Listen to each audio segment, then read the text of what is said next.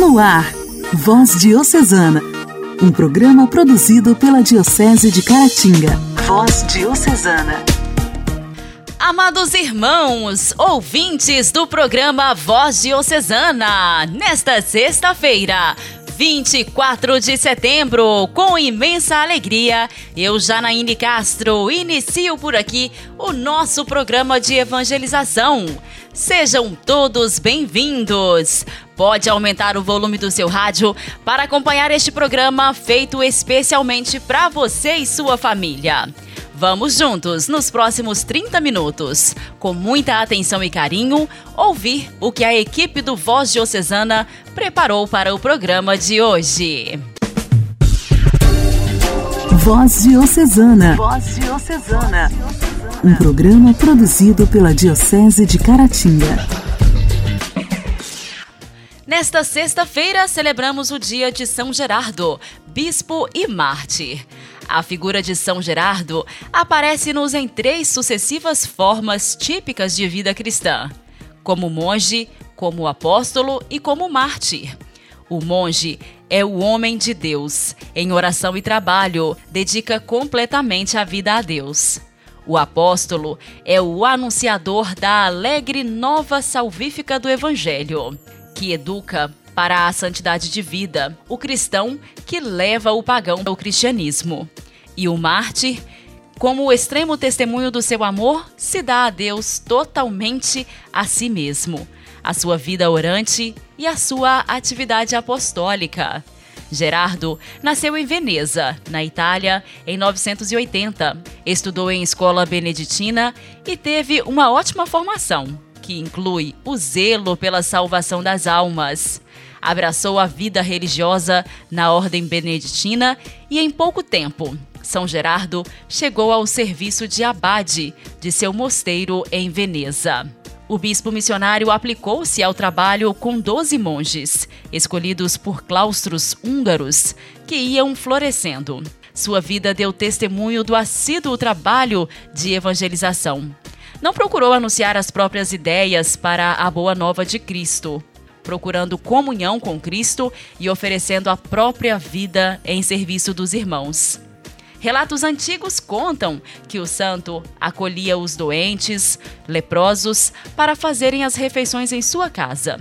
Aliás, quando necessário, os alojava em sua própria cama e o santo dormia no chão. Com a morte do rei Estevão I, começaram as perseguições de seus sucessores, que desejavam estabelecer o regime pagão e o culto aos deuses. Numa viagem em socorro do povo com a fé ameaçada, São Gerardo foi preso e apedrejado, até a morte pelos inimigos da fé. Isso em 24 de setembro de 1046.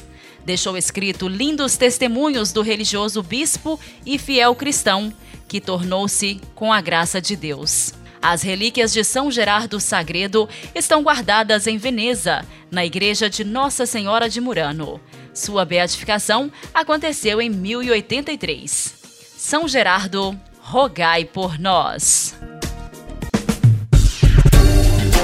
Voz Diocesana. Voz Diocesana.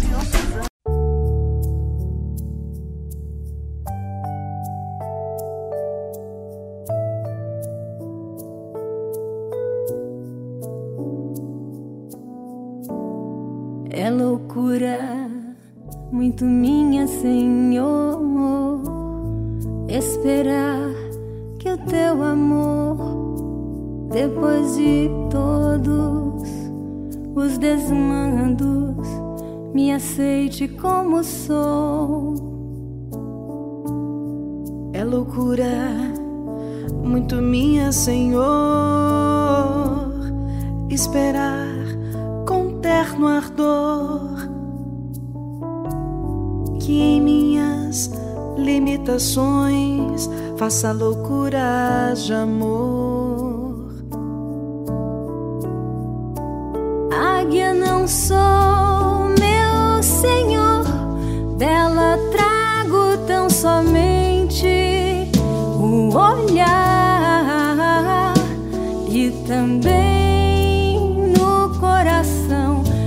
inspiração do seu voar, voar. Quero em meu posto ficar, a fitar o sol do amor, do amor.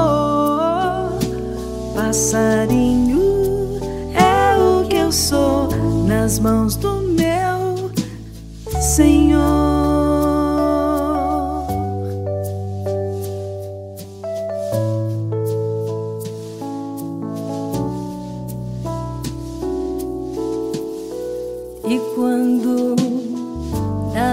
Senhor, o sol do amor se ausentar, não vou me preocupar, porque sei, por entre as nuvens ele está a brilhar. E em mim nascerá, Senhor, do amor a perfeita alegria. E em tuas asas então voarei na mais perfeita harmonia. Águia não sou, meu Senhor, dela trago tão somente o olhar e também no coração aspiração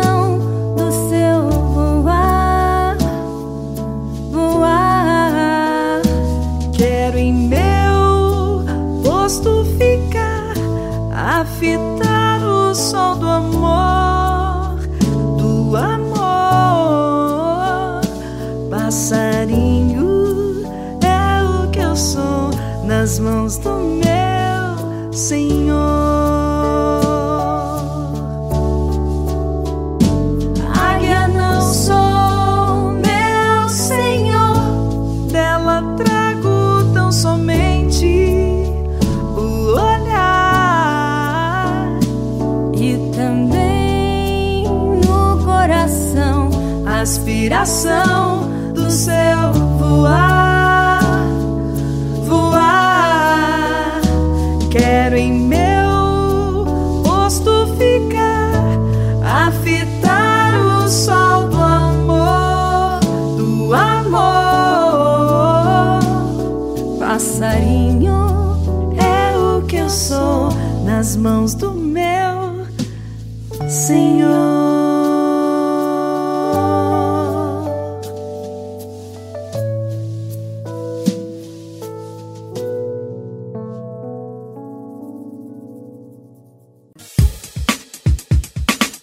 Alegria do Evangelho. Evangelho. Evangelho. Oração, leitura e reflexão. Alegria do Evangelho. Caros amigos do Voz Diocesana, está na hora de ouvirmos a proclamação e reflexão do Evangelho desta sexta-feira. E o nosso convidado de hoje é Gustavo, da paróquia Santo Antônio de Pádua, de Santo Antônio do Manhuaçu.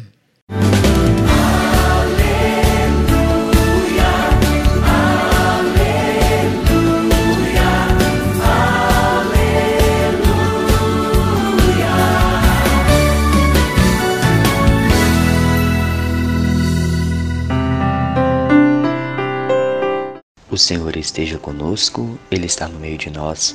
Proclamação do Evangelho de Jesus Cristo segundo Lucas. Glória a vós, Senhor. Aconteceu que Jesus estava rezando no lugar retirado e os discípulos estavam com ele. Então Jesus perguntou-lhes: Quem diz o povo que eu sou? Eles responderam: Uns dizem que és João Batista, outros que és Elias, mas outros acham que és algum dos antigos profetas que ressuscitou. Mas Jesus perguntou: E vós? Quem dizeis que eu sou? Pedro respondeu: O Cristo de Deus. Mas Jesus proibiu-lhes severamente que contasse isso a alguém e acrescentou: O filho do homem deve sofrer muito, ser rejeitado pelos anciãos, pelos sumos sacerdotes e doutores da lei. Deve ser morto e ressuscitar no terceiro dia. Palavra da salvação, glória a vós, Senhor. Meus irmãos e irmãs, nesse texto Lucas nos apresenta a preocupação de Jesus sobre o conceito que as pessoas tinham dele. Quem dizem as pessoas que ele era? E o interessante disso tudo é que os discípulos ouviam os mesmos comentários que chegaram aos ouvidos de Herodes, que Jesus era João Batista, Elias ou algum dos profetas. Mas o que Jesus realmente queria saber era o que os discípulos pensavam a seu respeito, não era o que o povo ou até mesmo Herodes pensava. É nesse momento que Pedro toma a iniciativa da resposta e, erguendo a voz, diz: Tu és o Cristo de Deus. A palavra Cristo vem do grego, é uma tradução literal de Messias, significa ungido. Essa resposta de Pedro tem todo um significado e é sobre isso que vamos refletir hoje. Os livros proféticos do Antigo Testamento falam da vinda do Messias, o Salvador, e atribui a ele o poder de curar os doentes. João Batista sabia disso, e é por isso que, quando ele mandou seus discípulos pegarem a Jesus, se ele era o Messias, Jesus pediu que os discípulos de João o acompanhassem durante aquela tarde, enquanto ele fez uma cura de cegos e aleijados. Depois disso, Jesus disse aos discípulos de João que voltassem para dizer o que tinha visto. Jesus não queria dizer neste momento que ele era o Messias, por muitas coisas ainda precisavam acontecer antes de seu martírio. Para Pedro, Jesus é filho do homem e o Deus que se faz humano, convivendo dia a dia comum entre as multidões e comunicando-lhe seu amor divino e eterno. Uma pergunta para nós. E nós? Quem é Deus para cada um de nós? Se fôssemos fazer esse conceito, qual que é o conceito que temos de Deus para cada um de nós? Será que é o conceito de Herodes? O mesmo conceito de Pedro? É uma pergunta a cada um de nós fazer no dia de hoje para refletirmos segundo a liturgia desse dia. Por isso, peçamos a graça de Deus, do Pai, para revelar-nos a nós a identidade dele, para que nós possamos firmar a nossa fé. Pedimos também que conhecemos de forma verdadeira Cristo, nosso Salvador, nosso Senhor, o Filho do Homem, que veio para salvar, como nos diz na Escritura Pedro, que Jesus era o Cristo de Deus. Louvado seja o nosso Senhor Jesus Cristo, para sempre seja louvado.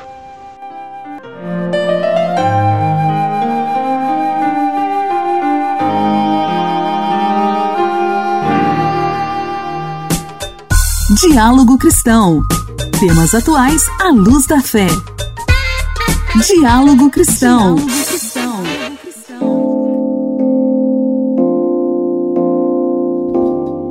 Um decreto sancionado pelo presidente Jair Bolsonaro dá poder para a Anatel firmar compromissos com as operadoras de telecomunicações que ampliem o acesso à internet, especialmente nas localidades com baixa ou nenhuma conectividade. Este é o tema do nosso diálogo cristão de hoje. O documento altera outro decreto de 2018 e permite à Anatel, a Agência Nacional de Telecomunicações, fazer novos compromissos para a expansão da cobertura de redes de acesso móvel e fixa, como a banda larga. Os novos compromissos que a Anatel pode firmar para ampliar a cobertura podem ser feitos por meio de termos de ajustamento de condutas, de autorizações de uso de radiofrequência ou de atos regulatórios em geral. Até então, esses compromissos firmados pela Anatel eram direcionados apenas para investimentos em capacidade como a instalação de fibras óticas. O decreto também retirou a exclusividade da Telebrás na implementação de redes privativas de comunicação na administração pública federal. Com isso, outros órgãos públicos ou empresas privadas poderão prestar esse serviço. As redes privativas são consideradas mais seguras em relação a vazamento de dados. E ainda no quadro Diálogo Cristão de hoje, o Redome, Registro Nacional de Doadores dos Voluntários de Medula Óssea, coordenado pelo INCA, Instituto Nacional de Câncer José Alencar Gomes da Silva, lançou no último sábado um novo aplicativo para facilitar o cadastro de doadores de órgãos. A fase experimental do programa começou em janeiro e 489 pessoas fizeram o pré-cadastro. Vamos ouvir as informações com a repórter Solimar Luz. Atualmente, com mais de 5 milhões de brasileiros inscritos, o Redome é o terceiro maior banco de doadores de medula óssea do mundo, ficando atrás apenas dos Estados Unidos e Alemanha. A maior parte dos doadores brasileiros está nas regiões Sudeste e Sul do país. Uma das maiores dificuldades, no entanto, é que boa parte dos cadastrados está com seus dados, como telefone de contato, por exemplo, desatualizados. Situação que se agravou durante a pandemia de Covid-19 e que tem dificultado a localização de doadores quando o sistema aponta algum deles como compatível para doação. Com o novo aplicativo, será possível atualizar os dados de forma mais ágil. A carteirinha de identificação também poderá ser baixada pelo novo aplicativo. E quem ainda não é doador também pode baixar o aplicativo e fazer o pré-cadastro. Depois é só ir ao Hemocentro para realizar a coleta de sangue. Igreja, Igreja em Ação. Informação, CNBB, notícias, Vaticano, diocese, não paróquia, a minha Igreja fé. em Ação. Igreja em Ação. O papel do missionário é levar outros a conhecer a Cristo através de seu exemplo de vida, de suas atitudes, de suas ações e de suas palavras. Missão é a pregação de uma religião em locais onde a mesma ainda não foi difundida. E foi isso que Padre José Estevão, que está em missão em Mianmar, nos contou ontem, aqui no quadro Igreja em Ação. Hoje ele nos fala sobre a vocação missionária da igreja. Queridos ouvintes, hoje vamos falar um pouco sobre a vocação missionária da igreja. E acredito que uma passagem do Evangelho que melhor nos ajuda a compreender a vocação missionária seja: Se o grão de trigo que caiu à terra não morre, fica só. Se por outro lado morre, dá muito fruto. João 12, 24. São João usa uma imagem camponesa muito simples para afirmar algo realmente grande e importante. A imagem proposta por São João ajuda-nos a contemplar o mistério de Jesus de Nazaré, Filho de Deus, fazendo-se homem como nós, fez da sua existência uma oferta contínua, até o fim, até a morte na cruz. Amar, portanto, é doar-se sem se poupar, a ponto de desaparecer, se necessário. Na metáfora do grão que morre na terra, a morte é condição para libertar toda a energia vital que a semente contém. A vida que está contida nela se manifesta em uma nova forma. A morte de que fala Jesus não é um acontecimento isolado, mas o culminar de um processo de entrega. É o último ato de uma doação constante, que cela definitivamente a dedicação, tornando-se irreversível. Dar a vida, condição de fecundidade, é a medida suprema do amor. Jesus explica aos discípulos que tal dedicação não é uma perda para o homem, mas o maior ganho. Não significa frustrar a vida, mas levá-la ao sucesso total. O medo de perder a vida é o grande obstáculo à dedicação. Jesus avisa que limitar o compromisso com o apego à vida leva ao fracasso. A única forma de realização para o homem é a atividade do amor. Ele atingirá seu ápice quando o amor alcançar sua expressão suprema. O amor leal consiste em esquecer os próprios interesses ter segurança e continuar a trabalhar pela vida, pela dignidade, pela liberdade, apesar das condições de morte, como em um contexto de guerra, de fome, de pobreza extrema ou de corrupção política.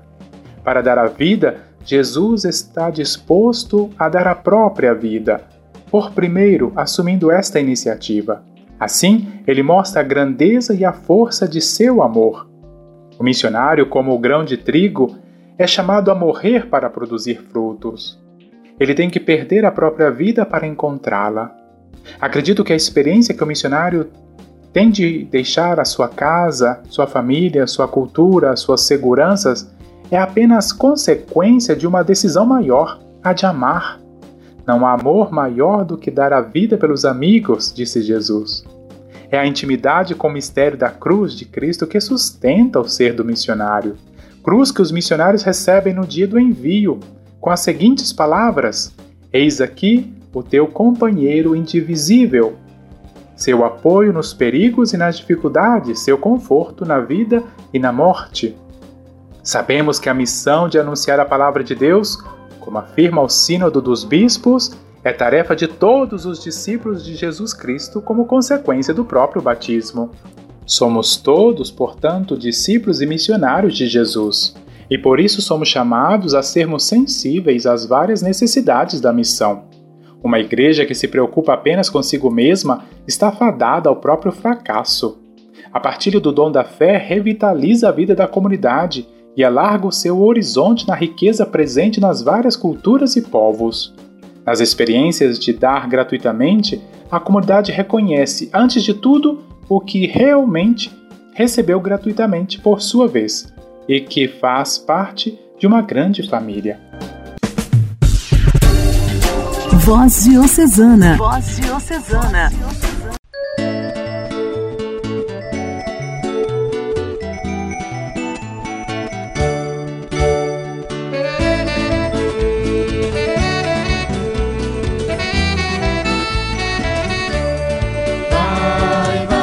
Missionário do Senhor, vai trabalhar na Mercy com ardor. Cristo também chegou para anunciar, não tenhas medo de evangelizar. Chegou a hora de mostrarmos quem é Deus, América Latina e os sofridos povos seus. Que passam fome, labutam-se com dor, mas acreditam na libertação. Missionário do Senhor, vai trabalhar na Mercy com ardor. Cristo também chegou para anunciar, não tenhas medo de evangelizar.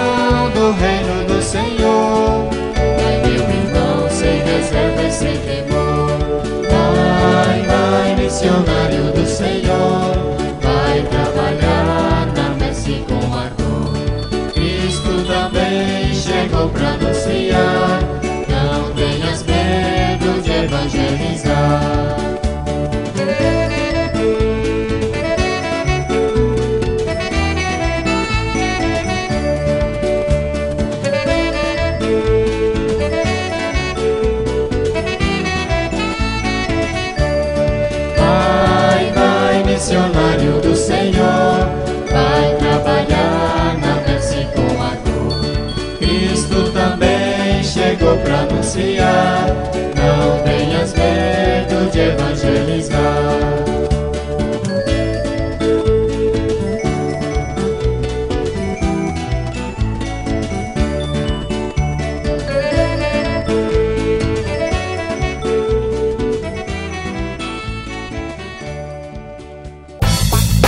Nossa história, nossa história. Curiosidades e fatos que marcaram nossa diocese. Nossa história. Continuando então, como estávamos falando, os ouvintes da voz diocesana sobre a vinda dos sacramentinos, sobre a primeira semana eucarística e também com grande volume de pessoas, a adoração, né? Então, cogitou-se No quadro Nossa História, temos ouvido sobre a história dos sacramentinos do Santíssimo Sacramento. Rosene é quem tem contado pra gente sobre como foi a chegada dessa congregação à cidade de Caratinga. um lugar para fazer um santuário, porque a igreja Nossa Senhora da Conceição, ela já não comportava aquela aglomeração de pessoas. Então voltavam suas visitas para a catedral, com os terrenos vizinhos, lá no Morro dos Eucaliptos, da propriedade da Mitra. Só que, no entanto, não teve a aprovação do Conselho de Consultores Diocesanos a ideia de entregar a catedral aos padres sacramentinos. Finalmente, surge então a ideia luminosa. Existia então no bairro Itaúna um terreno há anos doado para a praça de esportes da cidade. Lá poderia conseguir da prefeitura o terreno bem amplo, apto a conter folgadamente o santuário, a casa dos adoradores, o seminário e também os pátios. A situação era invejável em um ponto magnífico, com boa localização, com boa água e também ar puro.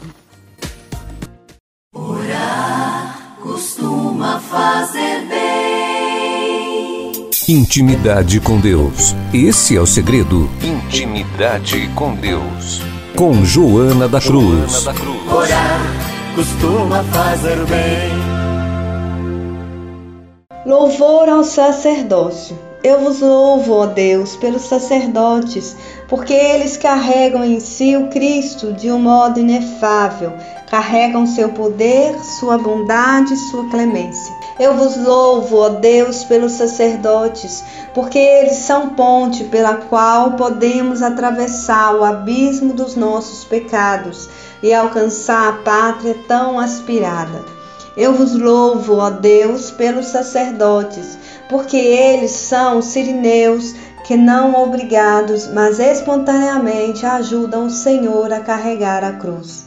De certa forma, eles se tornam também como um verme leproso, escória da humanidade, sofrendo em seu Senhor silenciosamente todos os golpes. Eu vos louvo, ó Deus, pelo sacerdote, porque eles são o arauto da misericórdia infinita de Deus humanado, e como ele são pastor, bom samaritano, cordeiro, vítima constantemente imolada. Eu vos louvo, ó Deus, pelo sacerdote, porque são um outro João Batista, cada dia de novo, mostrando-nos o Cordeiro de Deus, que tira o pecado do mundo. Eu vos louvo, ó Deus, pelos sacerdotes, porque vivem uma constante morte para si mesmos, ouvindo pacientemente bondosamente as penas, as chagas do vosso povo. Eu vos louvo, ó Deus, pelos sacerdotes, porque como o Senhor na cruz, em seus corações ecoa o brado ardente de zelo pelas almas, tenho sede.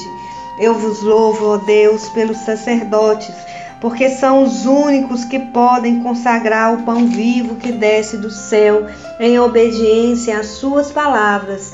Este pão sacia a fome mais profunda da nossa alma. Santa Teresinha, rogai por todos os sacerdotes, por todas as famílias.